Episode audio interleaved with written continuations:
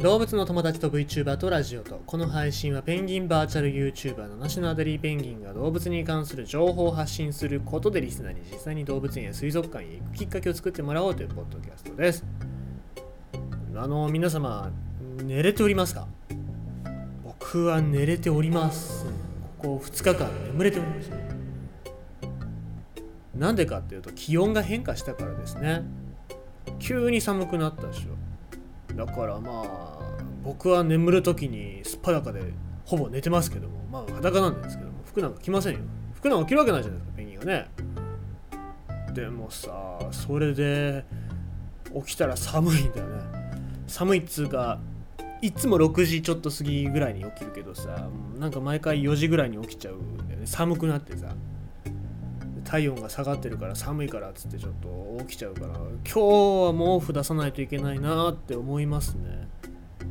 一人で暮らしてると毛布を出すタイミングだったりとか、まあ、いろんなタイミングをちょっと考えないといけないですから、まあ、ちょっと出し損ねたなで2日間眠れてないから疲れてるなっていう感じですね。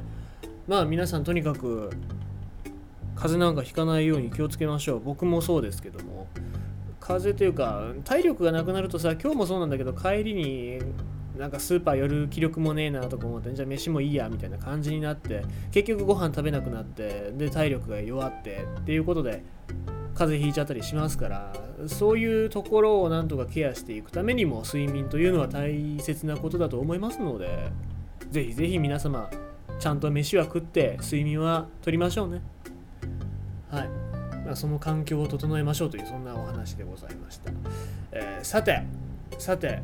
まあ私寒い寒いと言っておりますけども逆に暑い時まあいつの間にかセミなんかも鳴かなくなったね、えー、最高気温80度。どこだろう？に世界で一番暑い場所ってどこなのかっていうとこれイラン東部のねルート砂漠っていうとこなんです、ま、そんなところに生きてる生き物はいないだろうと思ったら大間違いです。います。最高気温80度の世界で一番暑い砂漠で新種の純白の甲殻類が発見される。で発見されたのはそのルート砂漠今さっき言った通りのルート砂漠でございます、えー、これこれまでにわずか4種類しか知られてない何て読むんだろうね。パパロリプトス。パロリプトス。ハロリハロリプトスなのかな ?P 読まないとしたらそうなのかな？に分類される淡水生物とのこと、えー、しかし雨もほとんど降らないルート砂漠でどのようにして生き延びているのでしょうか？ということで、まあ、説明があるんですけどもこの新生物が見つかった2017年のこと。研究チームがルート砂漠の生態調査をしている時に砂漠南部に位置する季節性の小さな湖で発見されましたと、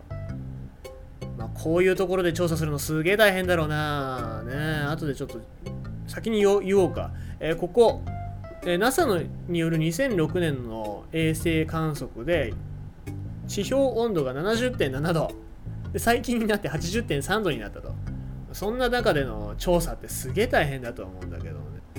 なんでこんなに高くなるのかっていうと玄武岩玄武岩っていうこの岩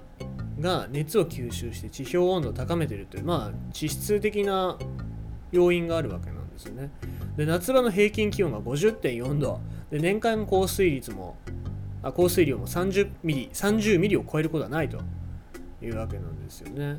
でまあこのそんなところに生きてる種類の、えーまあ、ホウネンエビみたいな形の生き物なんですけどもでこの過酷な環境の中で生きてる甲殻類名前を、まあ、2000何年2018年に飛行機事故で亡くなった生物学者のハディ・ヒミさんの名前から取って、えー、ハロハロークリプトス・ヒミっていう、えー、そういう名前を付けられたということなんですけどもこのヒミっていう、まあ、ヒミって言っときましょうか、えー、甲殻類なんですけども、えー、砂漠の環境下での生態調査っていうのは特に水場に注意して生物を探すんですけども、えー、熱く乾燥したルート砂漠で甲殻類が見つかったことは本当にセンセーショナルでしたというふうにこれあの見つけた、え、博士はおっしゃってるみたいです。で調査の結果この生物は干上がった土壌の中で何十年も生き延びることができて水場で回復する雨季に浮かしているっていうことが分かりましたと。そういうわけわけなんですね。なので、まあ、水がなくてもその干上がった土壌の中で乾燥したまんま何十年も生きてで水が回復してきたら羽化するっていうそういう生き物なんですね。ただ、まあ、今さっき言った通り年間降水量が30ミリを超えることがないっていうぐらいなので雨が降るとまあ一時的な水源ができるものの雨季が終わればまたすぐに枯渇してしまうと。